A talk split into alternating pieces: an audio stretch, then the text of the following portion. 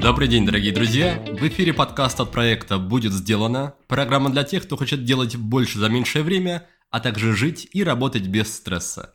С вами я, его ведущий Никита Маклаков. Напомню, что все тезисы, упомянутые ссылки и прочие дополнительные полезности вы можете найти на странице этого выпуска по адресу willbedone.ru. Сегодня у меня в гостях Татьяна Мужицкая, профессиональный психолог, писатель и тренер НЛП с более чем 25-летним опытом.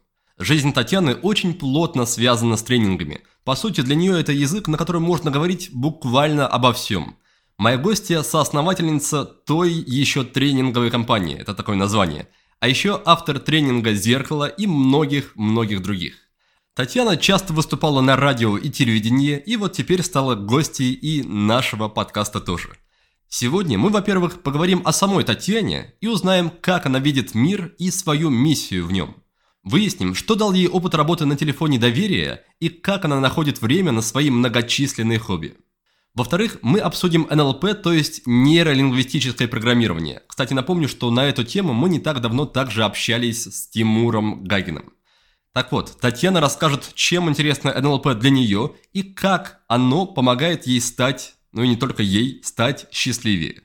В-третьих, вы услышите ответы моих гостей на ряд интересных вопросов. Например, как бросить курить, как починить сломанную хотелку, как настроиться на творчество и что делать с внутренним критиком. Мы с Татьяной будем общаться на уровне молока и даже немножко на уровне кофе – а что это значит, вы узнаете уже через 5 минут, когда мои гости расскажут про закон чашки латте. Друзья, и перед тем, как мы начнем нашей с беседу, я хочу напомнить, что нас можно не только слушать, но еще можно принимать участие в наших обучающих программах и таким образом менять свою жизнь к лучшему. Напомню, что таких программ у нас три, и две из них это «Свобода от сигарет» и «Спи сладко». Я думаю, из названий понятно, о чем они примерно и для кого предназначены – Обе они стартуют в ближайший понедельник, 18 октября. Так что если вы хотите получить свободу от сигареты или наладить свои отношения со здоровым сном, то приходите. Еще у нас есть наша главная классная фундаментальная программа под названием «Курс полезного действия» про то, как просто поменять свою жизнь, наладить контакт с собой, начать вести себя таким образом, как вы всегда собирались, но почему-то пока что не очень получается. В общем, как раз разобраться – что у вас происходит в голове, как на это можно влиять и как это может привести к изменениям в вашем поведении. Эту программу «Курс полезного действия» сейчас можно пройти в любой момент с куратором или без, как вы сами решите. Поэтому заглядывайте на наш сайт willbedan.ru, выбирайте подходящую для вас программу и буду рад вас видеть, познакомиться с вами и поработать вместе с вами спина к спине, бок о бок над э, улучшением вашей жизни. Ну а теперь давайте знакомиться с Татьяной.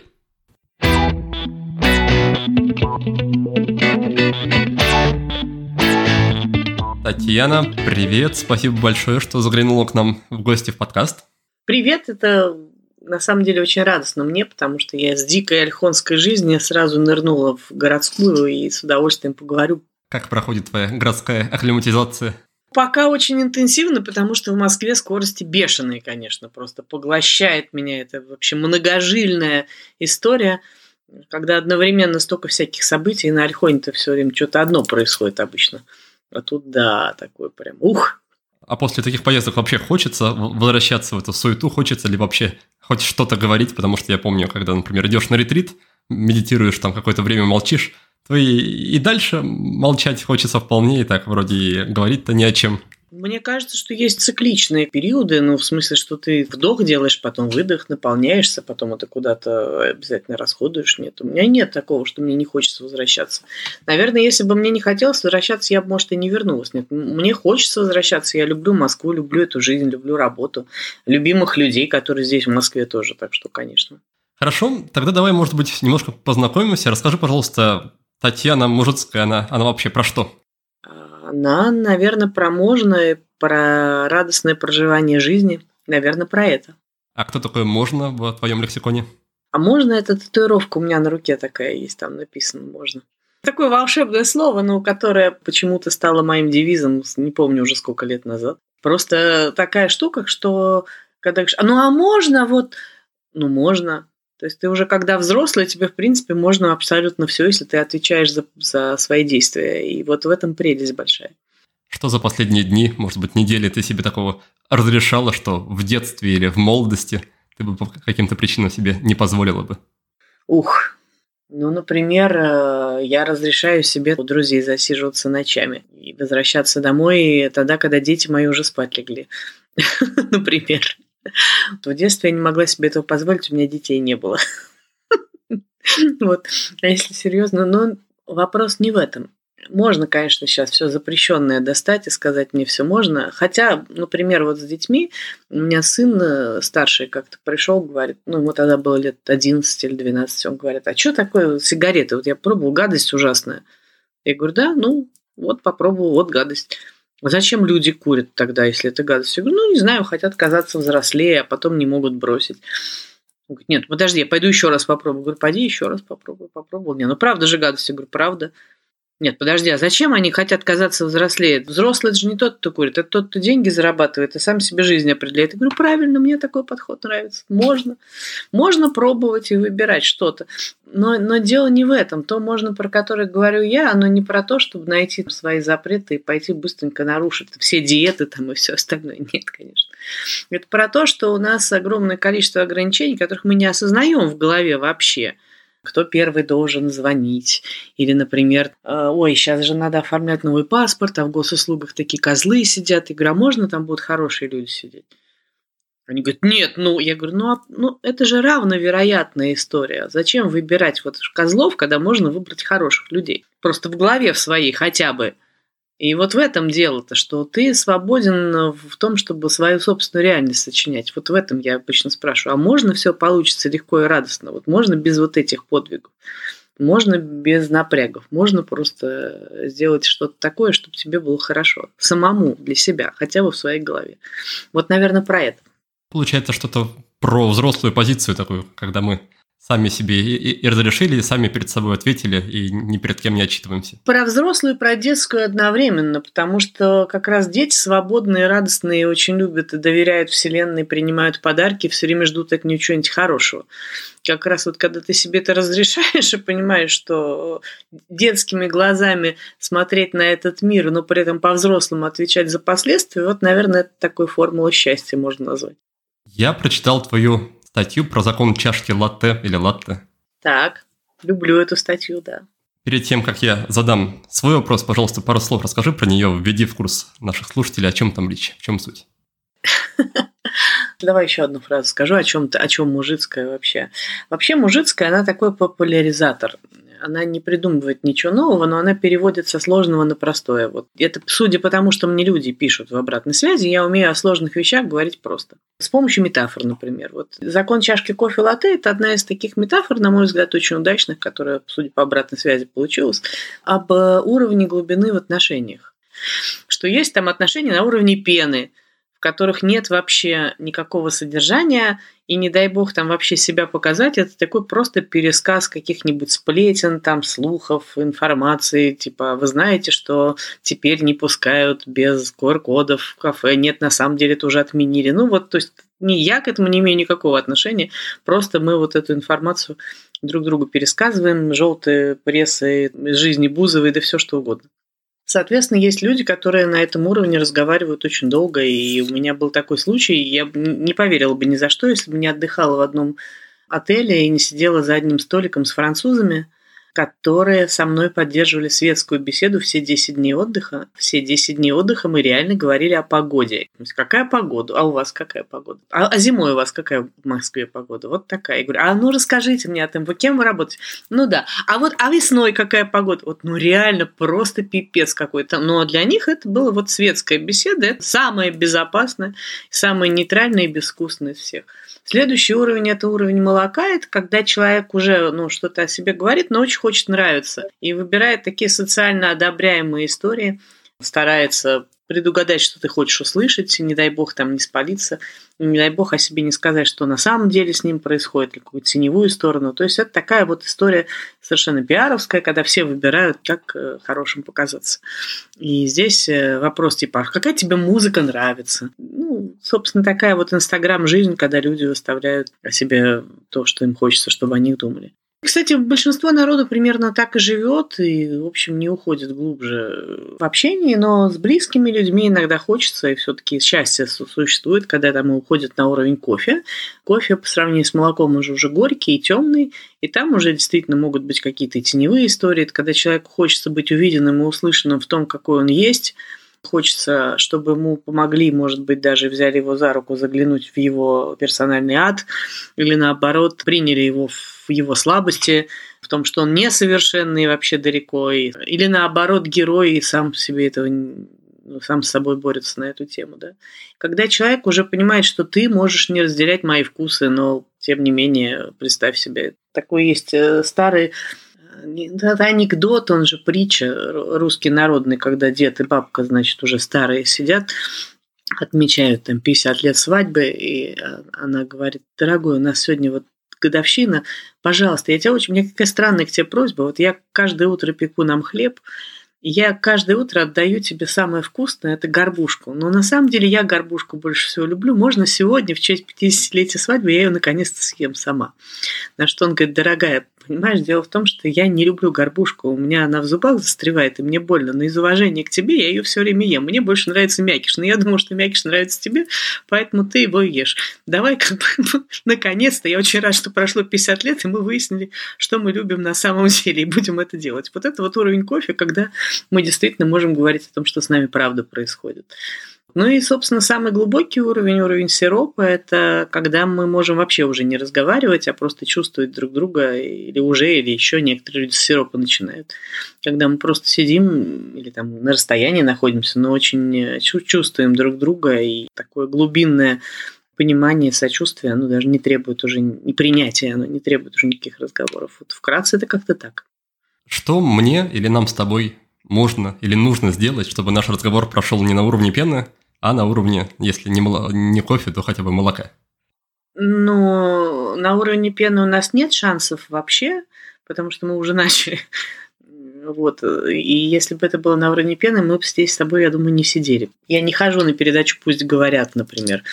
То есть я там была несколько раз, э, заболевала каждый раз после этого действия. Трех раз мне хватило, там это было лет 10 назад, я никогда больше на эту передачу не пойду, конечно.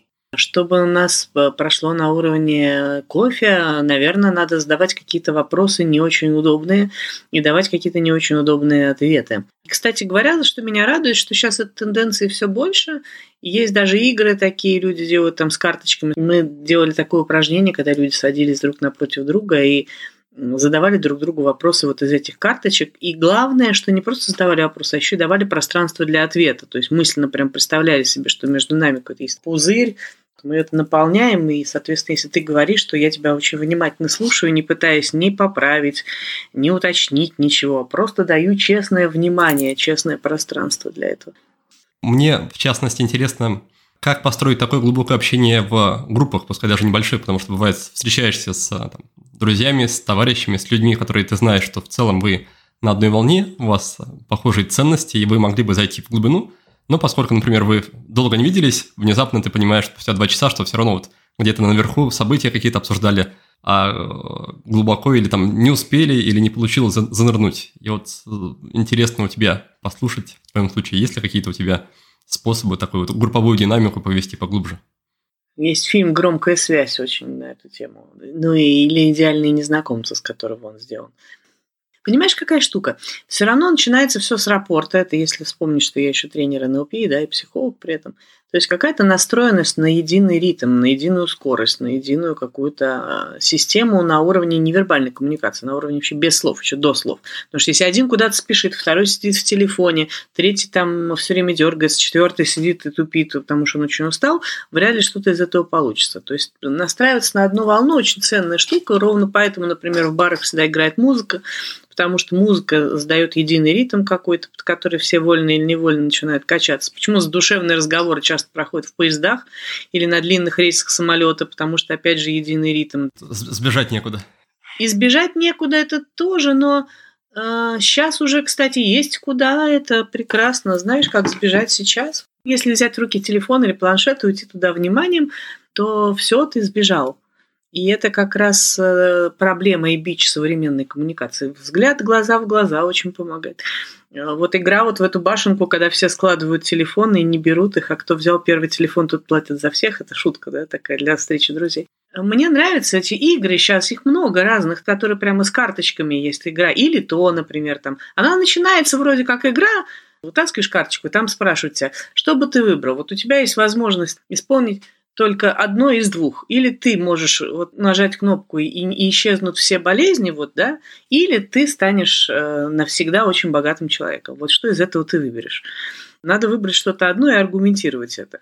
Собственно, сама по себе ситуация идиотская, безусловно, но то, как ты свой выбор обозначаешь, почему именно это, какие вопросы тебе задают, вот это выводит на какой-то совершенно другой уровень диалога. Когда такие вопросы, что-нибудь типа «Кем ты хотел вот быть, но так и не стал в детстве?» Или, например, кто тебя так и не понял? Вот ты хотел, чтобы тебя поняли, тебя так и не поняли.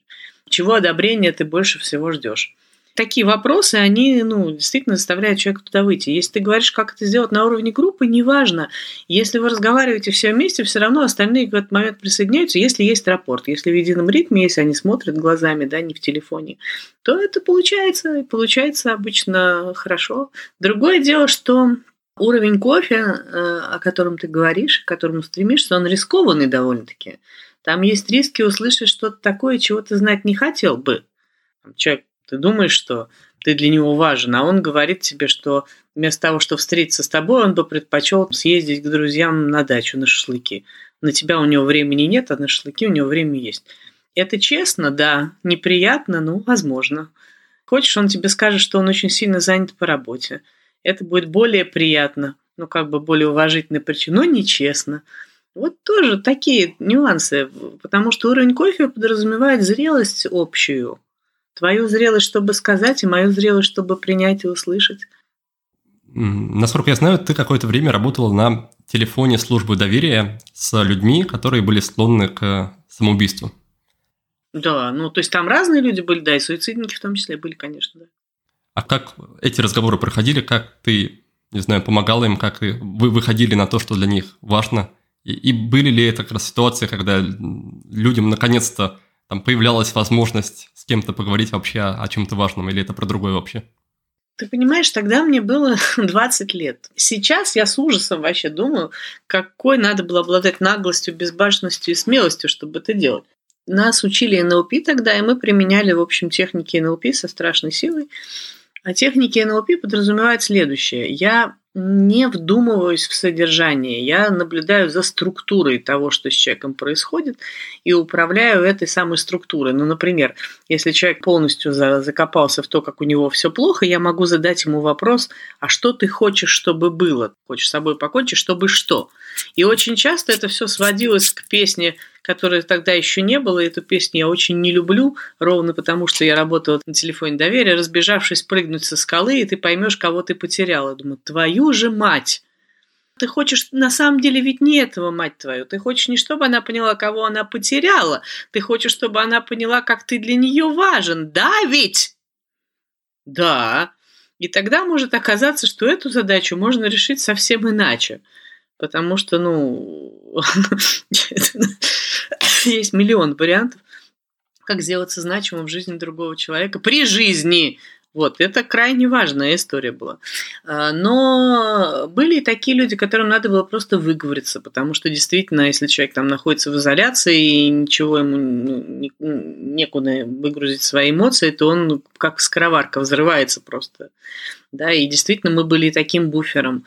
Были моменты, когда люди действительно искали решений каких-то. Например, там у нас был человек-инвалид, он звонил и говорил, что я не понимаю, это был 90-е и они говорили, что я не понимаю, я, я хочу работать, я не понимаю, как бы, где мне найти работу. И, и мы действительно устраивали там мозговые штурмы и придумывали, что с его инвалидностью возможно и реально из того, что он просто не знает, а мы, возможно, знали. Понимаете, дело в том, что интернета-то еще не было тогда. Вот в чем дело. Ты сейчас ты в Яндекс заходишь, работа для инвалидов, и тебе вываливается 100 страниц. Тогда ничего подобного не было. Была газета, извините, из рук в руки, и больше ничего. Поэтому вот э, это тоже было все очень творчески, очень интересно и по-разному, потому что вот это решение расстаться с жизнью, как правило, это не решение, как правило, это отсутствие решения. Когда ты вытаскиваешь, чего человек хочет на самом деле при этом, это больше половины дела. А как на тебя лично эта работа влияла и повлияла? Это было про то, что приносишь домой все эти проблемы и потом не можешь от них э, избавиться, выкинуть из головы? Или, или наоборот про то, что какая прекрасная жизнь, я жива, и у меня нет всего этого в жизни? Слушай, и ни то, и ни другое вообще точно нет. Мы были молодые в основном все очень. И нас учили НЛП. И нам сразу сказали, так, кто сюда пришел для того, чтобы спасать мир и помогать людям? Мы все подняли руки, говорят, вы все уволены. Мы такие, почему? Потому что это треугольник Карпмана. Ты тут великий спаситель за счет других, хрен тебе. Ты сюда пришел профессионально решать задачи. Ты профессии пришел учиться, ты пришел работать сюда.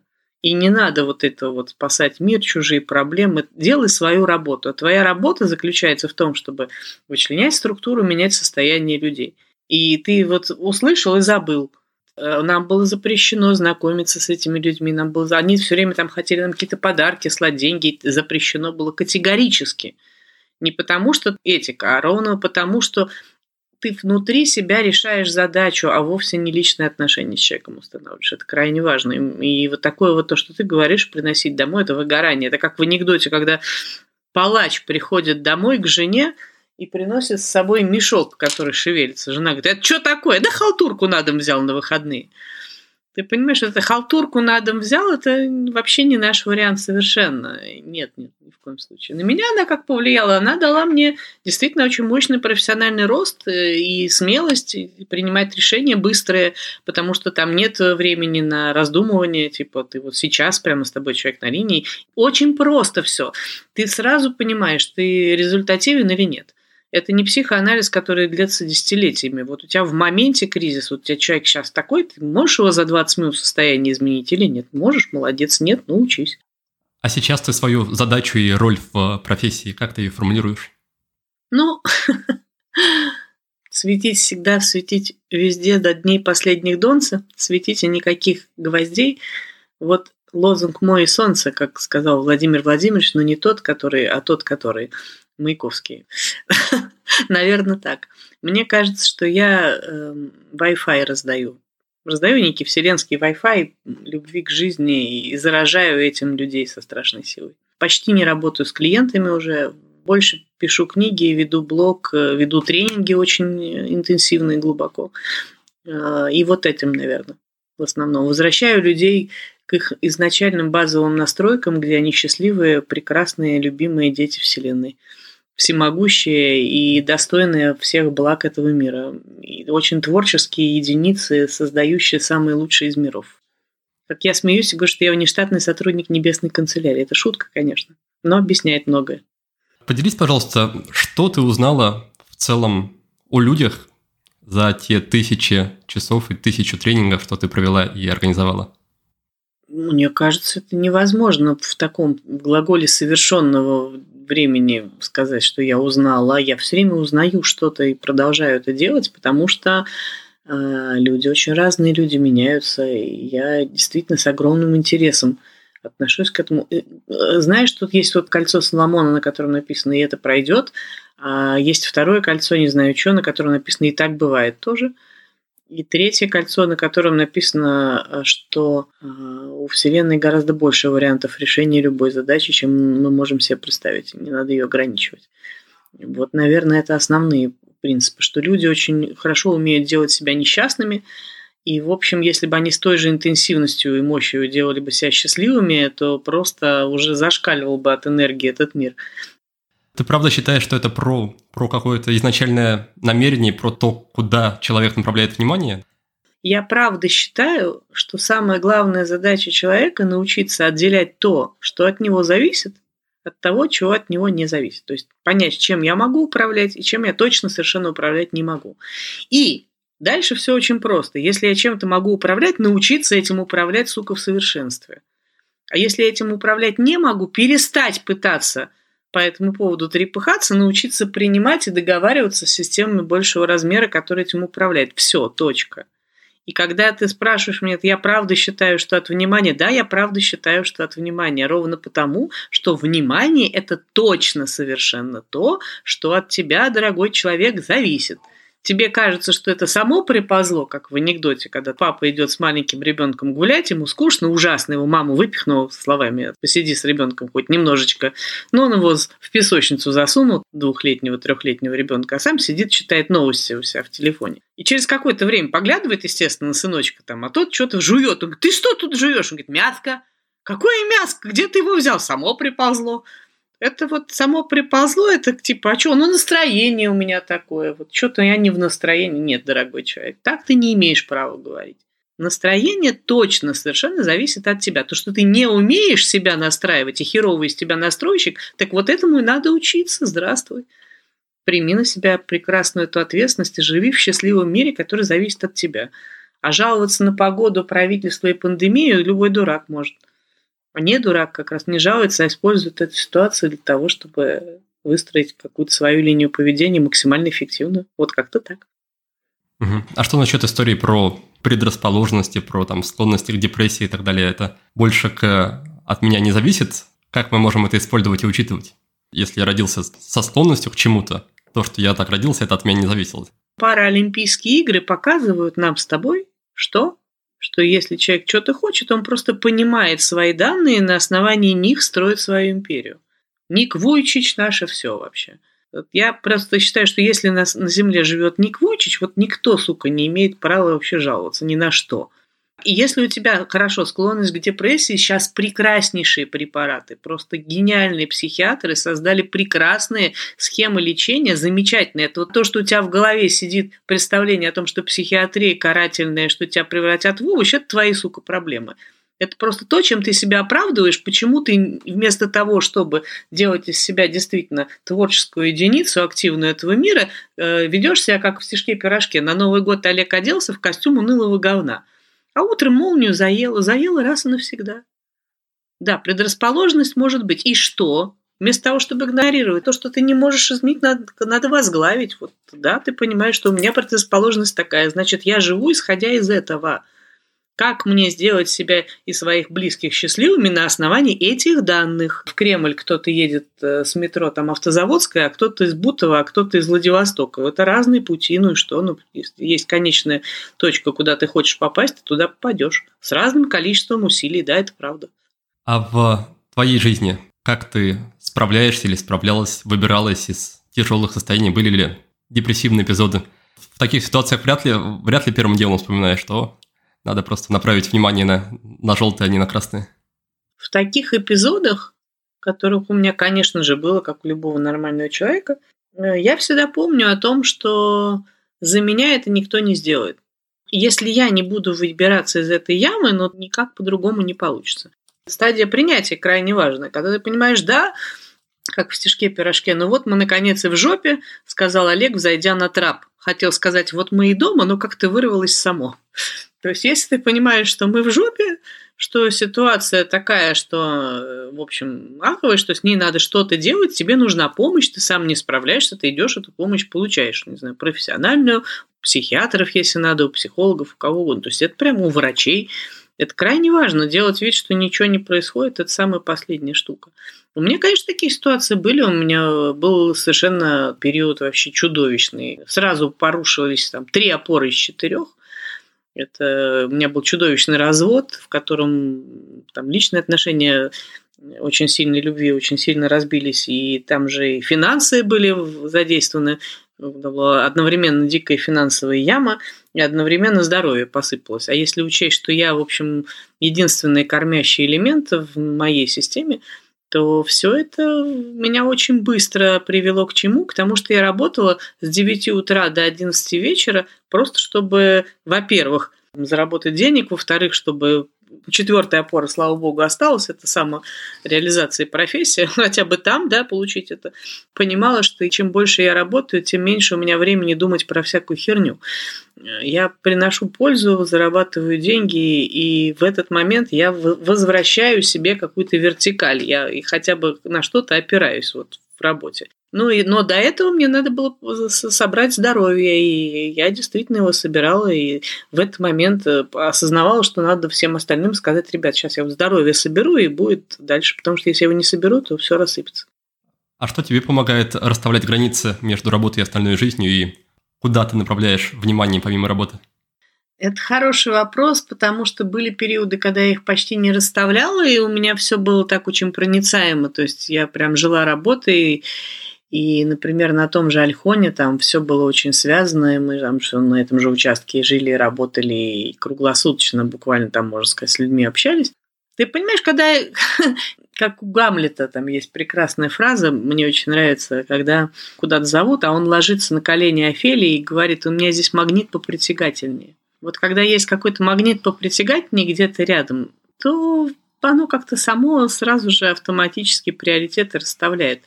Когда ты начинаешь в расписании писать сначала выходные, свободные дни или поездки куда-то, а потом уже всю остальную работу относительно этого а, загружать туда.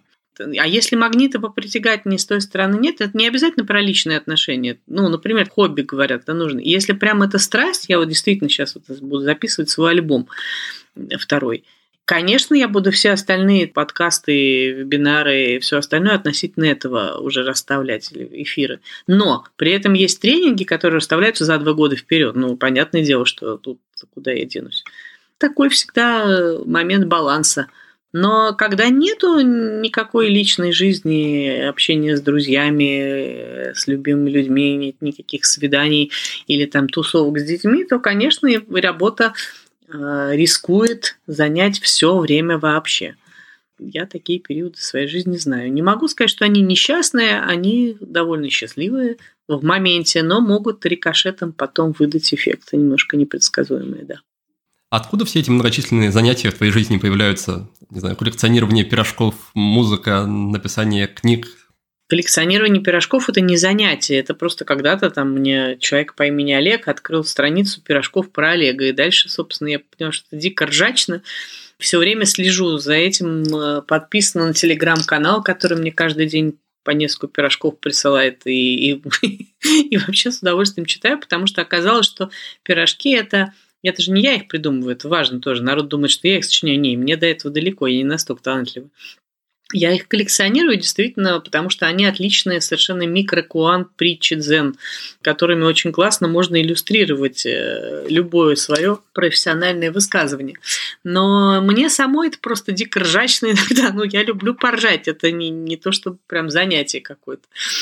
Потому что я когда первый пирожок услышала, у меня был просто истерика от того, я, я же люблю логику, люблю структурные все эти, там структурный юмор. Вот это вот первый в жизни пирожок, который я услышала, это был такой, Олег старается скорее уравновесить зло добром.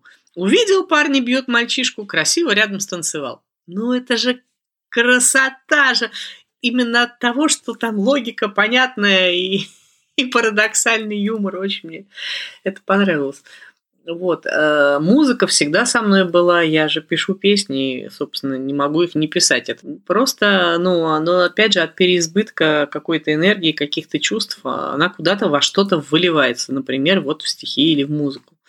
А то, что делаю концерты или вот надо записать, потому что уже накопилось какое-то количество материала, уже мир окружающий от меня этого требует со страшной силой. Говорит, ну что ж такое-то, где записи-то? Понимаю, что да, уже хочется. Тем более у меня такой повод прекрасный. У меня же будет на будущий год полтинник.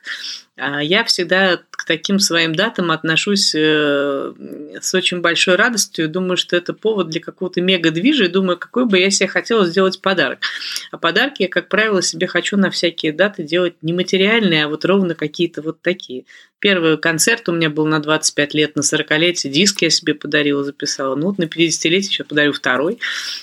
Устрою каких-нибудь еще движей разных, наверняка. А если вернуться ближе к началу разговора про как раз про можно, как эти истории про сочинительство, про музыку, про запись своих альбомов, как они как раз проходили внутреннего цензора и получали внутреннее разрешение? Как, как ты сама себе объясняла, что ну да, я могу, могу себе позволить, могу себе разрешить заниматься им и выступать и демонстрировать себя вот таким образом? Я вообще все время лезла на сцену. Мама рассказывает, что когда была маленькая, у нас э, на даче был парк, и он и есть. И там в этом парке есть сцена, и там всякие проходили утренники, чего-то такое. Мне было два года, три, четыре, пять. Я все время стремилась на эту сцену залезть и выступать, не знаю с чем. Мама меня все время одергивала, объясняла мне, что просто так на сцену нельзя, что надо готовиться, что надо что-то из себя представлять. Мне казалось, что это совершенно не нужно, что надо просто быть на сцене, и это все, что нужно делать. Возможно, я просто, видишь, э, перестала себя сдерживать на эту тему, во-первых. Во-вторых, есть такой пирожок, Олег наполнил мыслью череп, идет, боится расплескать, а Николай наполнен песней и поливает всех вокруг. Но просто когда из тебя это изливается, там тебе не до того, чтобы думать, там нет места для цензора ни для какого. В-третьих, я же э, отлично умею э, приспосабливаться. Я не профессиональный музыкант, а условно говоря, к бардам совершенно другие требования. Я не обязана знать ноты или делать что-то супер. Хотя профессиональные музыканты говорят, что я очень хороший музыкант, при том, что я плохо играю на гитаре, но они говорят, что музыкант я прекрасный, потому что я действительно чувствую музыку и полностью в нее тотально вкладываюсь, когда пою, я прямо отдаю, я прям в зале вся, я в этот момент, это, наверное, наивысший вообще экстаз, который вообще в жизни у меня существует, это когда я действительно на сцене и пою свои песни это действительно что-то невероятное в этот момент случается. А, с книгами тоже все довольно просто, потому что я книги пишу не сама, мы книги пишем с литературным помощником всегда, ни одна моя книга не написана полностью мной. Я блог веду сама, и здесь я пишу только сама, и это прям крайне важно. А книги я как раз сама никогда не пишу, ровно поэтому, Потому что есть профессионал, который знает, как это сделать лучше, как это структурировать, как назвать. Название книгам я не даю почти никогда сама, потому что менеджеры э, и маркетологи издательства лучше знают, потому что название – это то, что там влияет на продажи. Не хочу в это вмешиваться. Я абсолютно адекватно разделяю ответственность. То есть мой внутренний критик, он вполне себе адекватный. А, и э, у меня есть здоровая часть, кстати, всем это от души рекомендую. Здоровый внутренний критик, он вместо того, чтобы критиковать самому, он говорит, ты задай вопрос-то. Ну, тем, кто, собственно, у тебя заказчик, что надо сделать, чтобы вам понравилось? Что надо сделать, чтобы было хорошо? И делай так, как они говорят. Вот это нормальный критик. Потому что тот, который говорит, а, могла бы получше, для кого, чтобы что, чьи критерии, зачем это надо. Это же как в анекдоте. Бригада грузчиков выполнит все виды работ. А, быстро, Б, качественно, В, дешево. Выберите любые два пункта. Два. Всегда нужно понять, на чьи интересы мы ориентируемся, что мы хотим. Поэтому здесь, мне кажется, у меня как-то с этим не было никаких проблем на тему внутренних критиков. Я никогда не претендую ни на какое первое место. Я считаю, что просто у каждого писателя, у каждого музыканта есть своя аудитория, и все. А ты как настраиваешься перед концертами, перед любой творческой деятельностью, если у тебя любимые якоря, состояния? Может быть, что-то что из НЛП как раз пришло? Ну, естественно, это же, ну, НЛП это же не набор инструментов, это способ думать и жить. Это же операционная система просто. И, естественно, въелось в меня уже там до мозга костей. С 93 -го года я в НЛП, так, в общем, большую часть жизни, если что.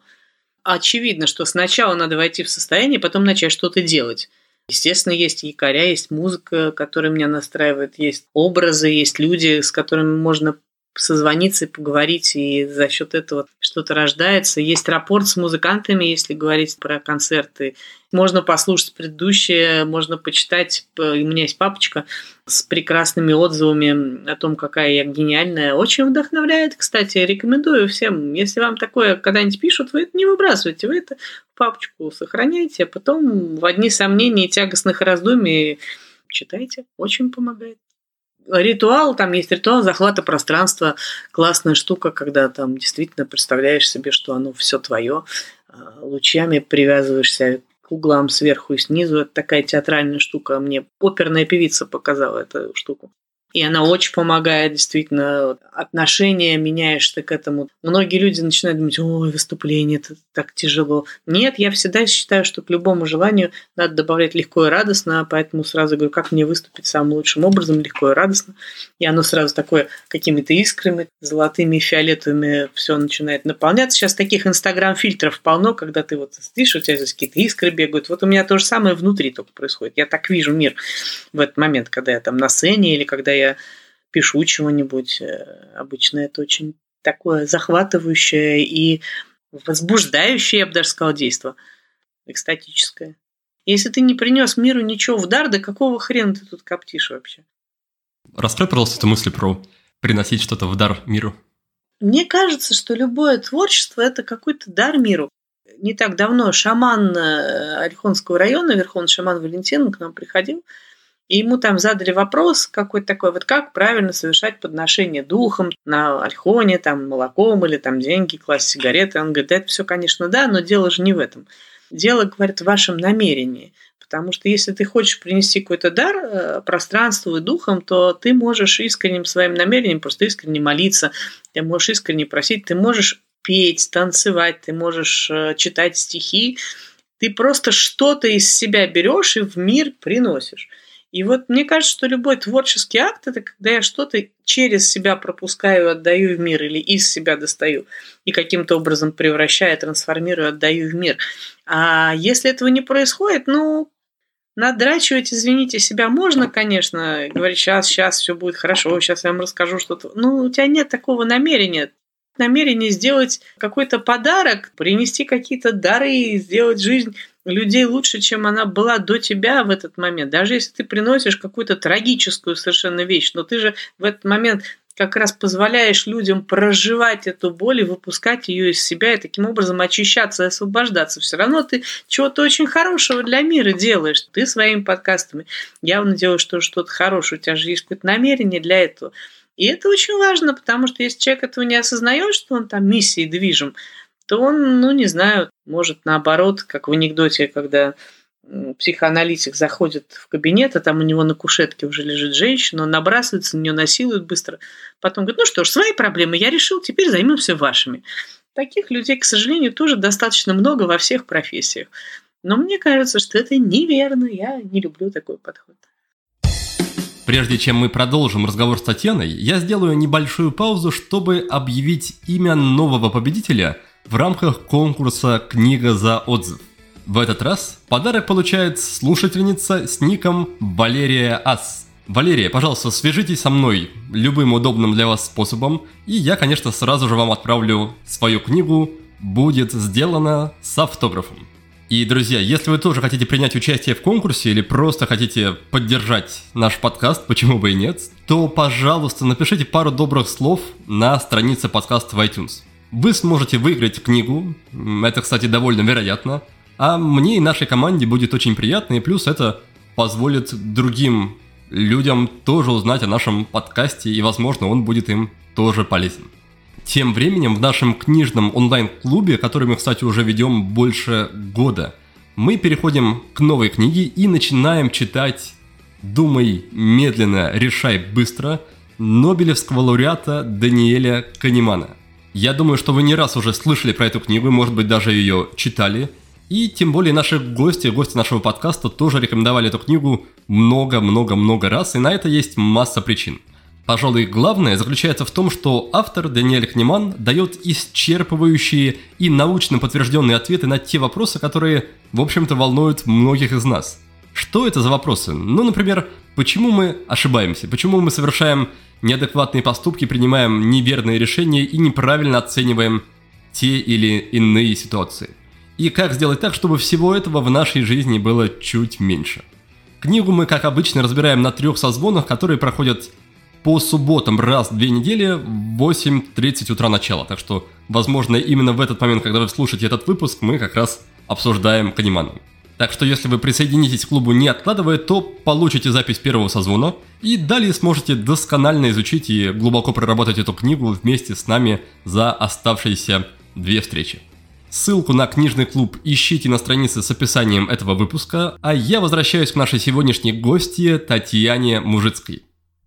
Расскажи, пожалуйста, чуть, чуть больше про то, каким образом ты сейчас смотришь на мир через призму НЛП. Ты сказала, что оно настолько с тобой давно уже, что это стало частью тебя. Что, что, что это меняет вообще в жизни, в голове?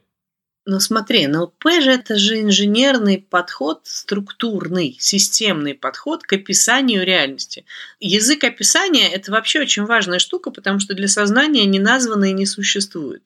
Соответственно, сознание все время нуждается в языках описания. Чем их больше, тем оно ну, более подковано да, и спокойнее себя чувствует. Во-первых, в НЛП есть прекрасные три оси 3D-пространства – задача, отношения, энергия.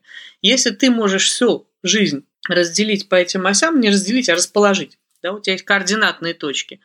Все становится гораздо яснее и проще. То есть, что, в чем сейчас вопрос? Чего сейчас больше всего нужно? Сейчас что? Сейчас энергии не хватает, или наоборот, ее чересчур много. Сейчас у нас с отношениями что-то происходит, или мы задачу какую-то сейчас решаем, и надо на ней сфокусироваться. Куда направить внимание, через что будем описывать. Соответственно, на каждой оси свои законы. Э, если мы по оси отношений, надо первое, куда смотреть, есть ли у нас рапорт, на одной ли мы волне, одна ли у нас скорость, ли у нас ритм. Про одно ли мы вообще говорим, да? Ты вот сейчас вот киваешь, когда я говорю, этого не видят наши слушатели, но а, обычно это в речи говорится там типа как угу, да, вот эти все штуки, да, то есть какая-то есть взаимосвязь, значит, все Хорошо, если она вдруг отсутствует, человек ушел в телефон, перестал кивать, э, бесполезно идти к задачам, пока отношения не выстроены в этот момент. Да? Или наоборот, если у нас с задачами вопрос, тогда надо посмотреть, как устроены задачи. В задачах есть очень важная штука, чтобы было понятно, куда мы идем, а не откуда, например. Вот эта фраза «прекратите все это немедленно» – это нерешаемая задача. Такую программу программист написать не может если мы идем откуда-то, надо очень точно понять, куда, потому что уйти откуда-то невозможно. Не, не получится. Точка сравнения должна быть, куда мы едем в навигаторе. Вот с мозгом та же история. То же самое, если ты приехал, нужно отпраздновать это. Ура, мы приехали. Потому что если ты это не, от, не зафиксировал, что я достиг выполненной цели, она по-прежнему будет в холостую работать. Ты уже давным-давно приехал, а, а этот все будет тебе постоянно устанавливать связь и тратить энергию. Зачем это нужно? Да? То есть есть прям четкие критерии в НЛП, там масса техник, которые позволяют уточнить задачи и понять, насколько мы их одинаково понимаем, насколько я их понимаю.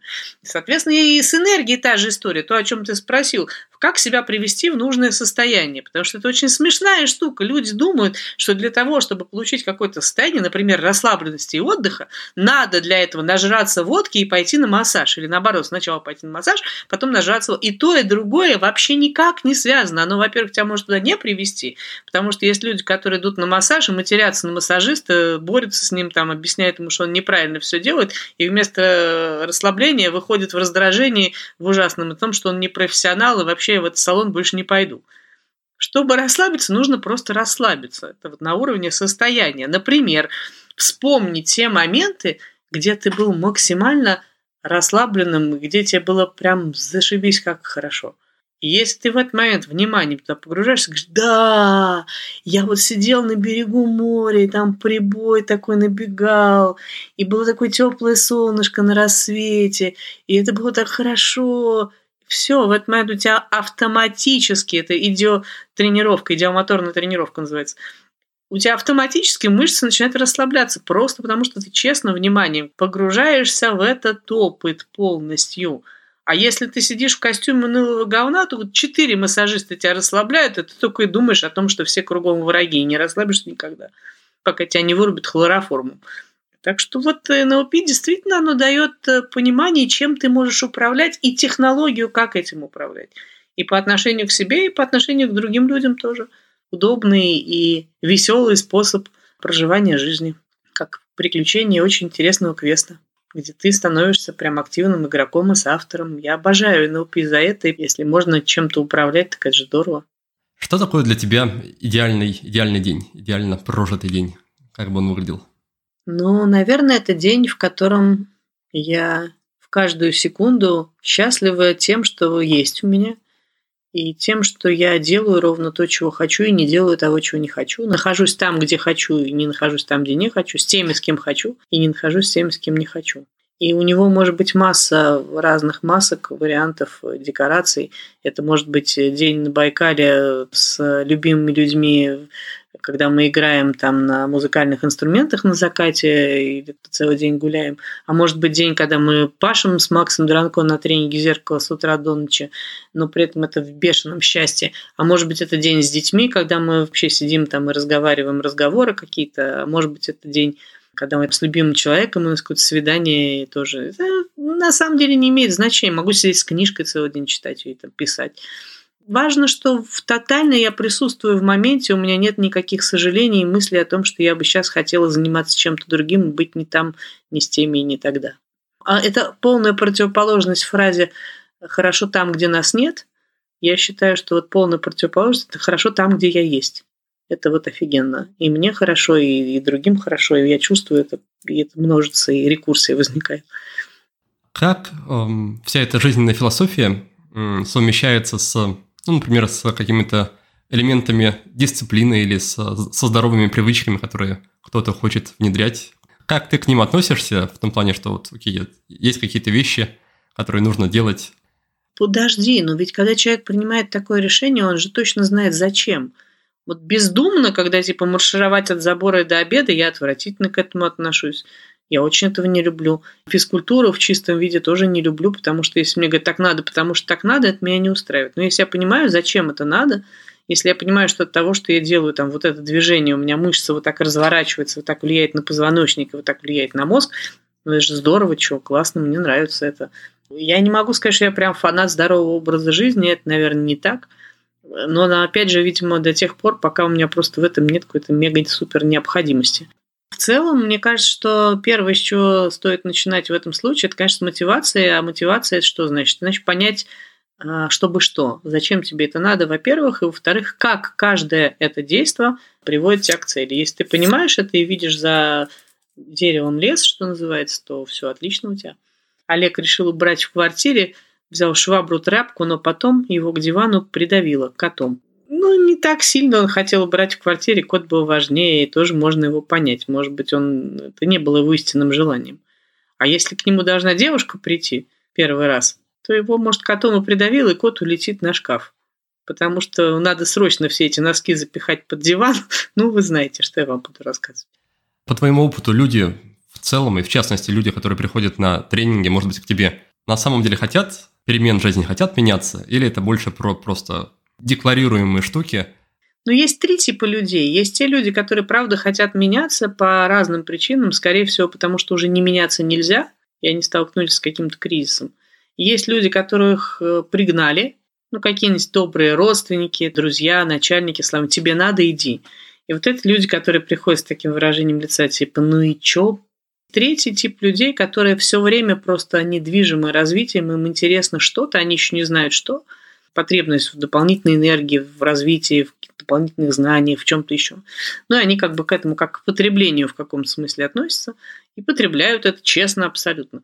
И все три типа людей отлично совершенно проходят тренинги, это очень интересно наблюдать, как они меняются как первые перестают воевать с миром, начинают учиться относиться к себе бережно и с интересом и любовью, как вторые вдруг понимают, что кроме интересов других людей есть у них у самих какие-то задачи и запросы, оказывается.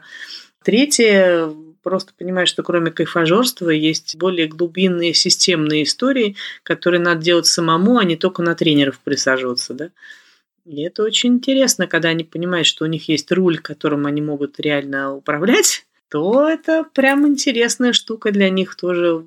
Но наблюдать изменения в людях – это, наверное, один из самых азартных моментов моей работы, который нет у писателя, кстати. У Тани писателя нету этого, потому что отсроченная сильно обратная связь. А вот у тренера она прям в моменте же. Это же очень весело. А разве перемены, они прямо на тренинге происходят? Или все-таки это история про то, что человек выходит с тренинга и там уже начинает как-то работать и менять свою жизнь? Прямо на тренинге тоже происходит, конечно же. Естественно. Там же меняется пожелание паттернов каких-то. Из костюма унылого говна человек вылезает, и оказывается, что он вполне себе хорош собой, большой такой, а вовсе не маленький, и лапки у него короткие. Там много очень красивого, когда на одну и ту же ситуацию человек сначала одним образом реагировал, а потом научился делать это иначе. Ну что-то там очень много происходит сразу же. И потому что я же не верю никогда. Я же НЛПер, я на слово слова не верю людям никогда. я смотрю на реакции физиологические при этом. Если до этого, например, он говорил, ну да, мне надо выходить на новую работу, морщился, при этом сворачивался и, и отстранялся, очевидно мне, как НЛПеру, что не будет он делать этого, что он делает все для того, чтобы на эту новую работу не выходить. Ну, то есть он будет искать причины, почему еще нет, он заболеет или сделает что-нибудь еще, потому что его тело в этот момент показывает точно совершенно сигнал «нет, я от этого уйду подальше». И наоборот, если он там после каких-то проработок и упражнений вдруг говорит, я хочу на новую работу, подается вперед, у него открываются глаза, у него голос становится громче, то я понимаю, что даже если его будут останавливать, он все равно туда прорвется за 15 минут может произойти после техники НЛП какой-нибудь, например, запросто. Потому что очень часто э, у человека, например, какой-нибудь якорь стоит нересурсный, когда один раз там на него наорал начальник так сильно, что он теперь при мысли о том, что надо выходить в офис, все время вот так вот тело его пугается и сваливает, но это же можно нейтрализовать эту реакцию, да, это воспоминание например, инструментом коллапса и корей, который длится, блин, три минуты в умелых руках. И все, и дальше опять у тебя появляется, что да, такой эпизод был, но не все начальники такие, как этот. Все решаемо, и в этом магия. Мне она как раз дико нравится. А есть ли какой-то перечень навыков, привычек, знаний базовых, система, может быть, какая-то фундаментальная, которую ты рекомендуешь в первую очередь освоить, проработать, чтобы перейти вот из этого состояния унылого говна во что-то более радостное? Ну, НЛП вот как раз я очень люблю и всех зову, пойдемте. Но если надо что-то более быстрое, самостоятельное и короткое, то книги же я пишу об этом. И, например, книга моя «Роман с самим собой» – это вот как через тело это перейти, да, через систему вдоха и выдоха, буквально через иньян хрень, переописать то, что с тобой происходит. Там моя книга, например, «Теория невероятности», про то, как загадывать желание, ставить цели, там тоже очень четко все это. Там «Мне все нельзя», книга про самореализацию, как себе найти дело и монетизировать его. Вот новая, которая сейчас выходит в бумаге и вышла уже в аудиоформате «Брать, давать и наслаждаться», она про то, как брать ресурсы из всего буквально и никак не привязываясь к внешним обстоятельствам, да, что внутри тебя гораздо больше возможностей управлять собой и своей жизнью. И про любовь она еще, в общем, так. Нет одной единственно правильной дорожки. Ну, как говорится, иди по любой, только иди уже, вот. Вот так бы я сказала. Возвращаясь к разговору о переменах, как ты считаешь, можно ли человеку помочь прийти к готовности к переменам, не дожидаясь, пока у него наступит тотальный крах или что-то такое, что его будет подталкивать извне? Частая история, например, я хочу бросить курить, я курю уже 10 лет, но начинаешь, например, с этим человеком чуть глубже работать, понимаешь, что вовсе не хочет. То есть, с одной стороны хочет, с другой стороны не хочет. Можно ли помочь ему лучше захотеть? Понимаешь, какая штука? Вот это, это всегда вопрос уже более философского склада, где границы твоей ответственности и границы ответственности человека. Обычно, когда человек возвращается после МРТ, и ему говорят, что или ты бросаешь курить, или тебе пипец, он бросает курить в одночасье, тут же, и у него не возникает с этим ни малейших вопросов. Поэтому, когда вот эта идея, надо бросать, чтобы что – я тебе сразу отвечу тремя э, сразу вариантами. Первое. Во-первых, невозможно уйти откуда-то. Можно уйти куда-то. Невозможно бросить курить. Нужна цель. Чтобы что? Чтобы что? Если я не знаю зачем, ну просто потому что так надо, не бросишь ты этого никогда. Ты бросил курить тогда, когда у тебя дома там 20 пачек сигарет валяется по углам, и ты не знаешь об этом даже. И не смотришь на них. Просто потому что это не является твоей целью вообще. Не фокус внимания твоего. Даже не в курсе, что они у тебя есть. Да? Это вот значит, что ты свободен от этого становишься. Но для этого надо понимать, почему. Второе объяснение очень простое здесь.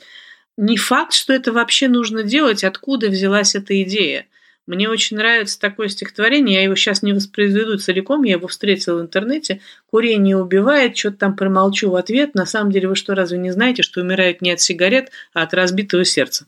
Если у человека есть единственный способ приводить себя в ресурс, это с помощью сигарет – то если ты ему не дашь альтернативного способа, ну, дыхательная практика. Это же очень смешно, если с точки зрения НЛП смотреть на жизнь, НЛП показывает структуру всего.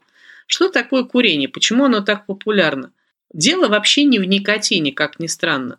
Дело в дыхательной гимнастике. Потому что в обычной жизни просто вот так постоять и поделать вот так осознанно вдохи и выдохи никто не будет. Ты будешь выглядеть как дурак. А я, тем не менее, в свое время я курила и поняла, что я курю просто для того, чтобы выходить на балкон, потому что у меня с балкона потрясающий вид. Я буду просто так выходить на балкон с чашкой чая, там, с телефоном, ну, просто посмотреть на это. Да? Или, например, курение – это способ всем остальным объяснить, что меня не трогайте, я сейчас вот в себе.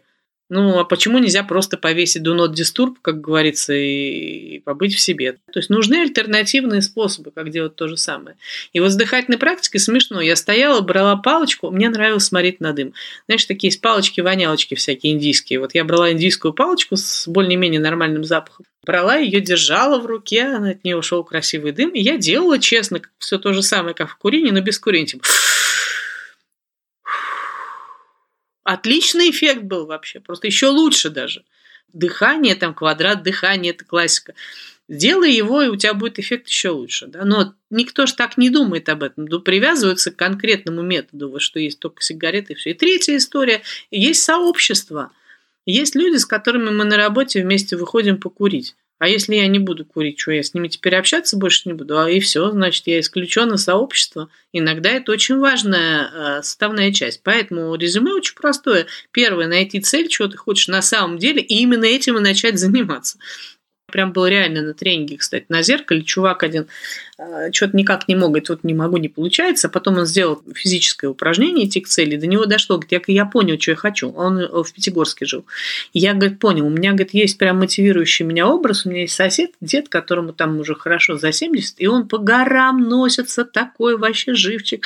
А я, типа, мужик, мне там 30 лет, у меня пивное пузо и одышка. Я понял, что я хочу с ним ходить по этим горам. Мне интересно, но в город толком не ходил, потому что, ну, типа, я такой вот э, развальня. И говорит, неважно, буду я курить или нет, я вот это хочу. И он мне потом написал через пять лет письмо с фотографиями, и он говорит, что я стал инструктором, вожу действительно народ, совершенно по-другому выглядит, я его не узнала даже. В конце было письма такая фраза, как ты думаешь, ну, ты меня, наверное, спросишь, курю ли я? Я тебе отвечу, да, иногда я с огромным удовольствием могу покурить кальян или трубку курю ли я сигареты, я об этом забывал. Я когда я понял, что я просто забываю, мне некогда, то есть я понял, что все это уже не стало частью меня. Поэтому не надо из этого делать фокус внимания, надо думать о том, что ты правда хочешь. И второе, да, в качестве резюме, надо понимать, какие задачи выполняет сейчас то, от чего ты хочешь избавиться, и как это сделать другими, более экологичными, ресурсными способами. Потому что пока оно единственный мост, который соединяет тебя с этим, никуда ты от этого не денешься. Где искать вот это вот самое, то, что ты правда хочешь, и как починить сломанную хотелку, мне кажется, у взрослых людей она часто не очень хорошо работает.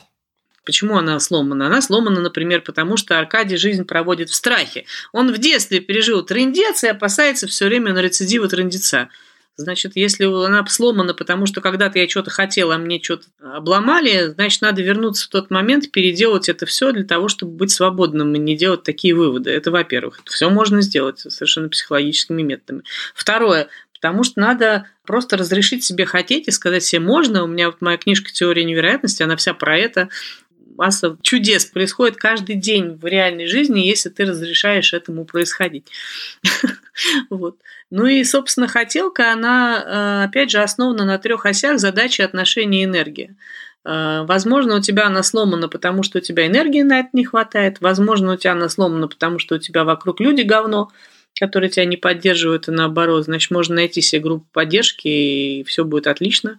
Те, которые будут с тобой на одной волне и верить в твою цель, и собрать себе эту группу, это от тебя зависит. Да? А, и задачи, может быть, ты действительно просто не думал об этом, если посмотреть там на свою жизнь с точки зрения миссии, с точки зрения длинной перспективы, э, что ты хочешь, чтобы с тобой произошло через 10 лет. Не говоря сразу, это нереально – а попробовать посмотреть на это, как будто бы это реально и что для этого нужно. То есть не, не нельзя, а можно, если. Вот волшебная фраза, вместо того, чтобы сказать это невозможно, на самом деле там фраза «это возможно, если». И есть какие-то условия, при которых это возможно. Если начать так смотреть на мир, то ну, совершенно иначе все. Очень быстро восстанавливается хотелка через тело, вот э, на тренинге зеркалом телесный тренинг, там, когда человек в янское состояние входит, в настоящее, не в хренское, а в янское прям, там столько желаний, у него там разматывается сразу, столько он всего хочет, оказывается. И здесь могут быть желания самого разного порядка. И босоножки Прада я хочу, и хочу благотворительный фонд создать, и хочу фильм снять, и хочу секса четыре раза в месяц или три раза в день. Все это я хочу, оказывается, потому что тело, оно прям в себе это все хранит, если ему не запрещать. Поэтому, мне кажется, это как раз очень даже просто. Расскажи, что наполняет твою жизнь счастьем? Прямо сейчас? Вообще? То, что я просыпаюсь утром, э, я счастлива уже, потому что это дико интересная жизнь. Квест меня очень интересно, что меня ждет, непредсказуемость ее. А, любовь, я влюблена по уши, и там мысли про моего любимого человека, общение с ним меня наполняет счастьем. Детище дико интересные, чуваки вообще сейчас у меня очень интересный. Э, очень счастлива наблюдать за их ростом и развитием. Работа, конечно же, любимое мое творчество и, и обратная связь. И, и просто какие-то моменты счастья, типа пить кофе на балконе, ловить ветер э, в щеках.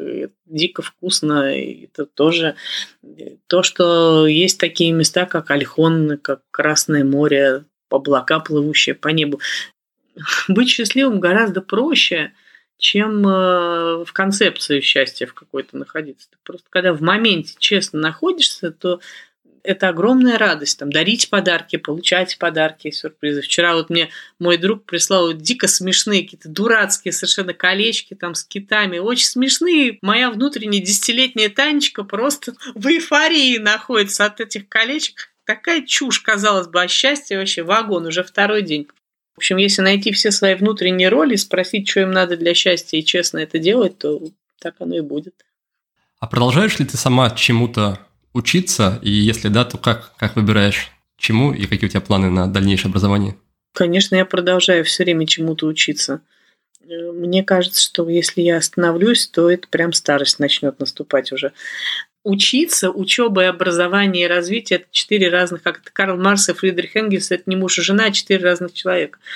Это разные истории могут быть совершенно, потому что, например, учиться можно прям вот ходить на курсы и в университет, да, можно читать книги, а можно каким-то практическим совершенно вещам. И я вот, например, в ближайший месяц э, собираюсь учиться готовить я, я умею готовить и делаю это очень хорошо, но я готовлю какую-то одну пищу. А тут у меня случился такой переход на другой э, режим, и я понимаю, что я не умею готовить вкусно то, что полезно. И вот это мне дико интересно, это же, ну, правда, очень интересно.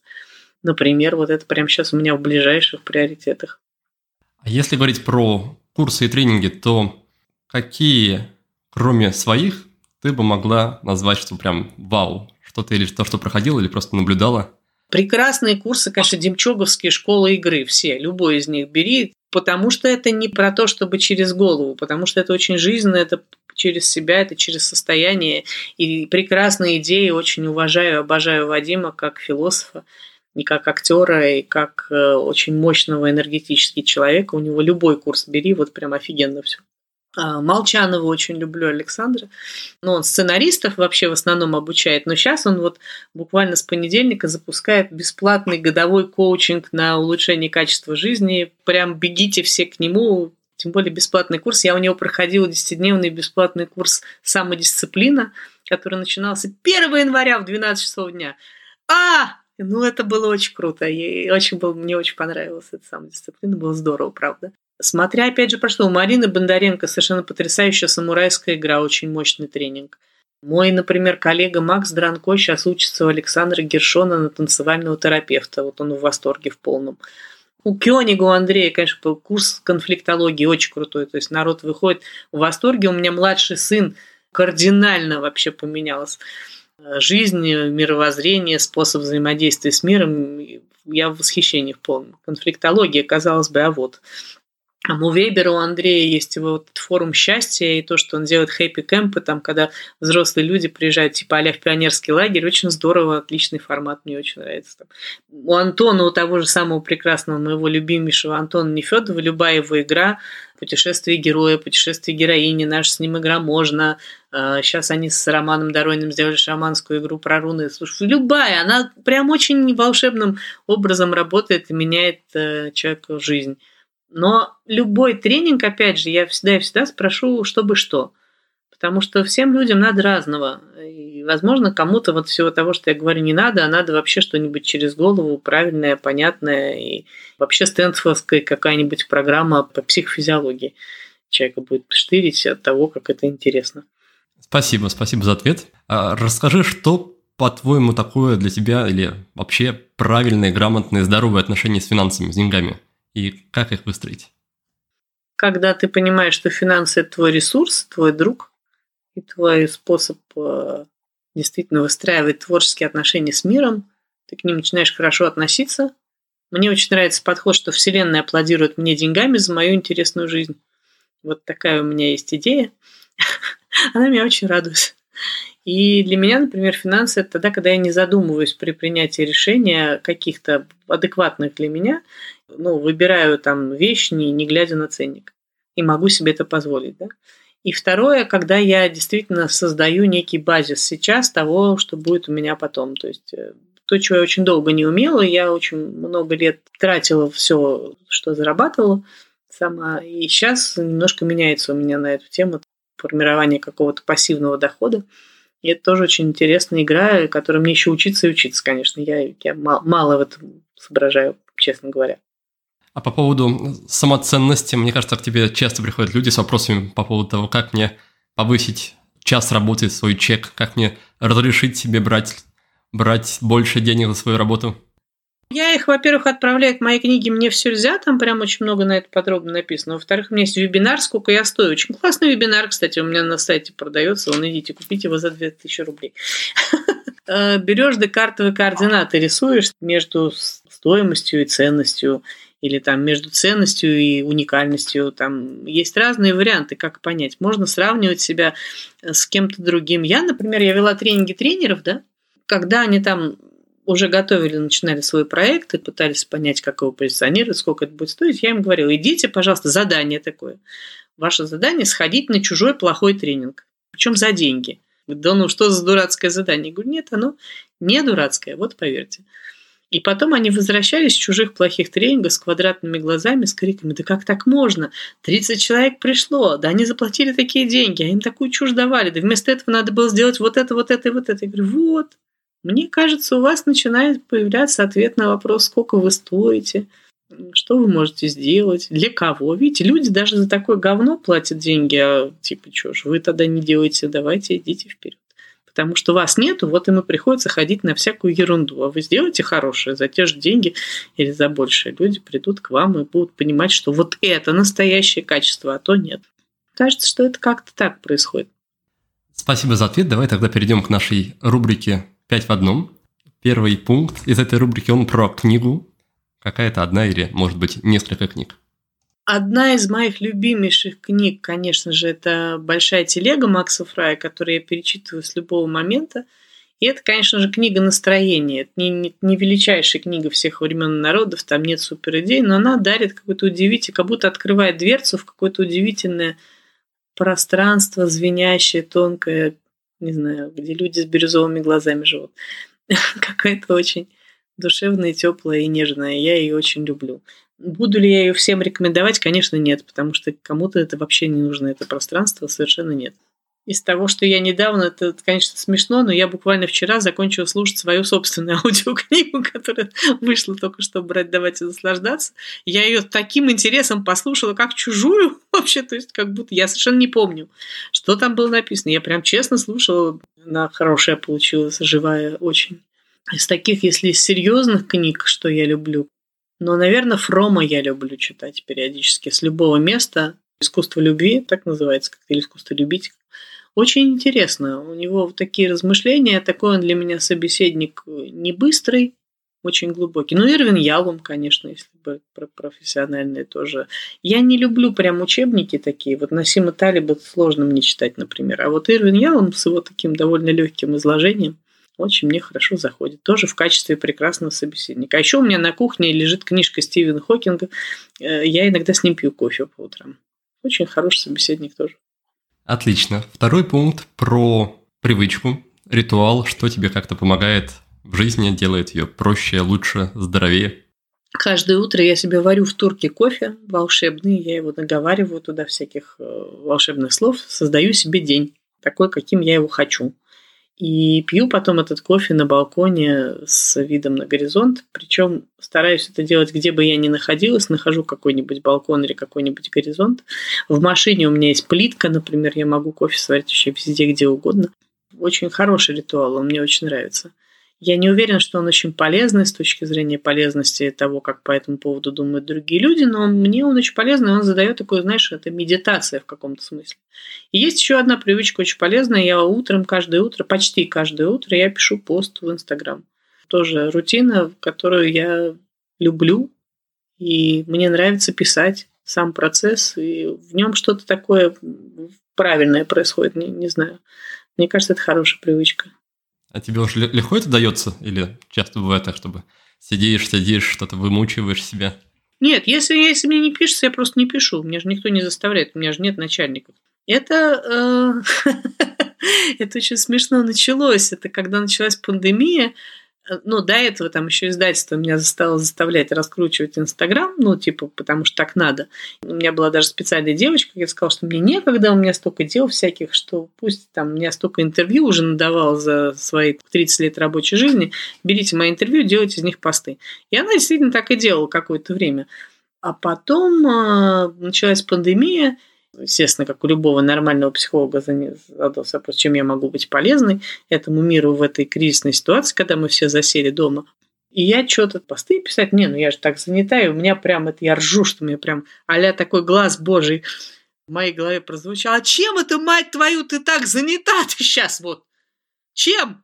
Вот сейчас-то чем ты занята? А ну быстро пошла, вот все, что ты можешь делать максимально, это вот э, Wi-Fi раздавать. А ну пошла быстро. Я сказала, служу Вселенскому Союзу. И встроила себе привычку и пошла, значит, раздавать Wi-Fi. Это легко. Нет, у меня есть о чем, то есть если, если у меня кризис, о чем говорить, нет. У меня я переполнен мыслями, идеями, чувствами, впечатлениями, о чем говорить. Скорее конкуренция, о чем же именно сейчас написать-то. Вот. Иногда бывает, что я чисто физически не успеваю, это мне даже обидно, потому что эта идея, она э, долбит меня и говорит, а, вот как же так? А как же я?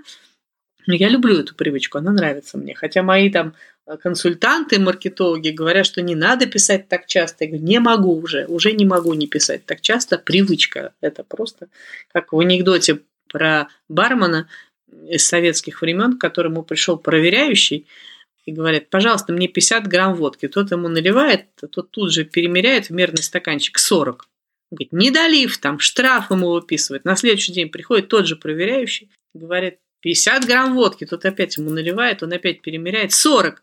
Говорит, опять не долив. Говорит, ты что вообще? На третий день приходит, уже смотрит на него, говорит, смотри, это я. Я проверяющий, ты бармен. Налей мне 50 грамм водки. Тот говорит, конечно наливает, опять перемеряет 40. Он говорит, ты что, ненормальный? Я тебя уже два раза отштрафовал. Это я, ты видишь, почему ты сейчас мне наливаешь 40 опять? Он говорит, потому что мне дешевле три раза штраф заплатить, чем руку сбить. Я руку сбить нет, я пишу почти каждый день. Кроме понедельника, когда я себе... У меня есть еще одна привычка прекрасная, что понедельник у меня выходной день шаббат кроме тех редких моментов, когда у меня какие-нибудь двухнедельные тренинги, там шаббат побольше. Я не работаю в понедельник и не пишу посты. Хорошо, третий пункт про вопрос, который можно задавать самому себе на тоже регулярной основе, чтобы что-то о себе узнать, к чему-то прийти. Ставишь себе будильник на 2021, ну, год, потому что 21, а будущий год ставь на 2022, этот будильник тебя спрашивает, почему ты сегодня молодец? Вот отличный вопрос, мне кажется. Отвечай на него себе. Ответить потому что не почему нельзя. Надо найти, почему ты сегодня молодец. И у тебя прям изменится все. Потому что фокус внимания будет совершенно другой. Четвертый пункт про инструмент. Что делает твою жизнь, опять-таки, легче, ярче, веселее, что-то, что ты любишь использовать, начиная от кроссовок, заканчивая какими-то удобными приложениями? Spotify прекрасное приложение музыкальное, которое подбирает музыку, похожую на ту, которая мне нравится. Вообще обожаю Spotify, прям прусь от него. Второе – это машина. Очень люблю свой автомобиль вообще. Любой автомобиль люблю, свой вообще обожаю. Третье – аудиокниги. Действительно, читать уже сложнее, и по времени, и внимание концентрироваться сложнее. А вот на ходу, в машине, гуляя, стоя в очереди, отлично. Просто обожаю. Особенно, если они хорошо начитаны. Одно удовольствие. И, наконец, фильм или сериал примерно с теми же самыми критериями, что и про книгу. Сериал, конечно, это Sex Education. Очень под большим впечатлением я от этого сериала. Очень люблю сериал незаслуженно э, малоизвестный «Небесный суд» наш российский э, Алена Звонцовой. Очень крутой сериал. Просто его можно пересматривать бесконечно, потому что там такое количество мелочей, глубинных смыслов, уровней, метафор. Э, просто, что ты смотришь, уже знаешь его наизусть, смотришь, опять что-то открывается новое. Удивительный сериал. Просто маленький, короткий, российский фантастически прекрасный, просто лучший, по-моему, э, из наших. Э, из фильмов очень люблю фильм с чудовищным названием, который никак не подходит к фильму. Он называется «Бойфренд из будущего». Квинтэссенция моей вообще философии жизни. Очень мне нравится. Очень добрый, очень про любовь, очень глубокий и неспешный. Из сериалов люблю сериал «Быть Эрикой», но, по крайней мере, там первые два сезона, они очень классные были. Такой вообще очень психотерапевтический, прям очень целительный, особенно для людей с каким-нибудь там кто расстался там или что-нибудь там после развода. Отличный сериал, просто сам выполняет функцию психотерапии, шикарный совершенно. Вот. И, ну и, конечно, я очень люблю фильм «Ослепленный желаниями» про исполнение желаний и «Трасс-60». Это такие просто классика этих прекрасных жанров. Здорово. Татьяна, спасибо за беседу. Возможно, есть что-то напоследок, куда ты хочешь направить слушателей или что-то, что хочешь напоследок пожелать. И если так, то пожалуйста. Ну, почему-то хочется стишком-пирожком э, закончить, э, что недовлюбившиеся люди недорастраченным теплом могли бы обогреть кварталы недопостроенных домов. Мне кажется, что в нас с вами содержится такое количество любви, которое почему-то мы очень боимся через себя пропускать или вообще в себя пускать, что если мы перестанем этой ерундой заниматься и скажем, что это можно, то энергии в мире будет столько, и столько будет творчества, и столько будет прекрасного, что я в этом мире очень мечтаю жить. И вас, в общем, призываю к тому же. Поэтому, как говорится, любите, будьте любимы и творите, потому что творчество, оно естественный способ реализации любви в мире. Вот так, я бы сказала. Итак, друзья, давайте напоследок подведем итоги, и я попробую напомнить вам идеи, которыми поделилась Татьяна Мужицкая в ходе нашей беседы. В самом начале она рассказала про закон чашки латте, который метафорически описывает уровни общения. Самый верхний уровень пены – это, это такой поверхностный разговор на злобу дня и попытка произвести хорошее впечатление на собеседника. Молоко – это уже уровень содержательного разговора, где человек является уже собой, но все еще хочет понравиться. Кофе – это уже разговор на уровне ценностей. Здесь мы обсуждаем важные вещи и откровенно рассказываем про себя и делимся чем-то очень важным. И, наконец, сироп – это самый глубокий уровень общения, где происходит полное принятие друг друга, и взаимопонимание случается часто даже без слов. Для того, чтобы наладить общение с человеком или даже группой людей, нужен прежде всего то, что называется языком НЛП рапорт, то есть невербальная настройка на одну волну. Если вы хотите получше узнать собеседников и вывести разговор на глубину – Татьяна советует задавать соответствующие вопросы, неудобные, неожиданные и совсем не поверхностные. Далее мы поговорили про счастье. Татьяна считает, что счастливым станет тот, кто сумеет и будет смотреть на мир по-детски, но при этом отвечать за последствия своих поступков как самый настоящий взрослый. По-детски это значит радоваться, играть, доверять жизни, принимать от нее подарки и почаще говорить себе волшебное слово «можно». Мои гости уверены, что мир был бы гораздо лучше, если бы мы взяли ответственность за свое состояние и научились создавать счастье для себя и для других. А главной задачей любого человека Татьяна определила то, что в стоицизме называется дихотомией контроля. Это про то, чтобы понимать, что от нас зависит, а что совсем не зависит. Тем, что от нас зависит, надо научиться управлять в совершенстве – а то, что не зависит, оставить в покое и принять. Так, например, настроение, состояние и внимание точно зависят от нас. Во второй части беседы мы с Татьяной обсудили НЛП. Это структурный, системный подход к описанию реальности. И здесь важны три категории – задача, отношения и энергия. На каждой из этих категорий, их можно назвать осями, так вот, на каждой из этих осей действуют свои законы и применяются определенные технологии, которые позволяют управлять своей жизнью. С этой точки зрения Татьяна описала желание бросить курить. Так, на оси задача должна быть цель, точка Б, куда мы хотим прийти. Поэтому важно понимать, ради чего вы хотите отказаться от сигарет. Чего вы хотите на самом деле. И уже сейчас начать этим заниматься. На оси отношения возникает вопрос о сообществе. Отказ от курения означает, что придется видоизменить формат общения с некоторыми людьми, или же найти новую некурящую компанию. Ось энергия в данном случае заставляет искать альтернативы курению. Нужно определить, каким другим способом вы сможете приводить себя в ресурс, когда перестанете делать это с помощью сигарет. Здесь я полностью согласен с Татьяной и именно эти идеи среди прочих положил в основу программы «Свобода от сигарет». Так что если для вас эта проблема еще актуальна, то заглядывайте к нам в гости, узнать больше про программу можно по адресу billbedan.ru sos. Ну что же, на этом на сегодня все. Большое спасибо, что остаетесь с нами, что слушаете, продолжаете слушать. Пожалуйста, делитесь своими впечатлениями, пишите, рассказывайте, оставляйте отзывы. Ну а я прощаюсь с вами до следующего выпуска. Успехов и до новых встреч! Thank you.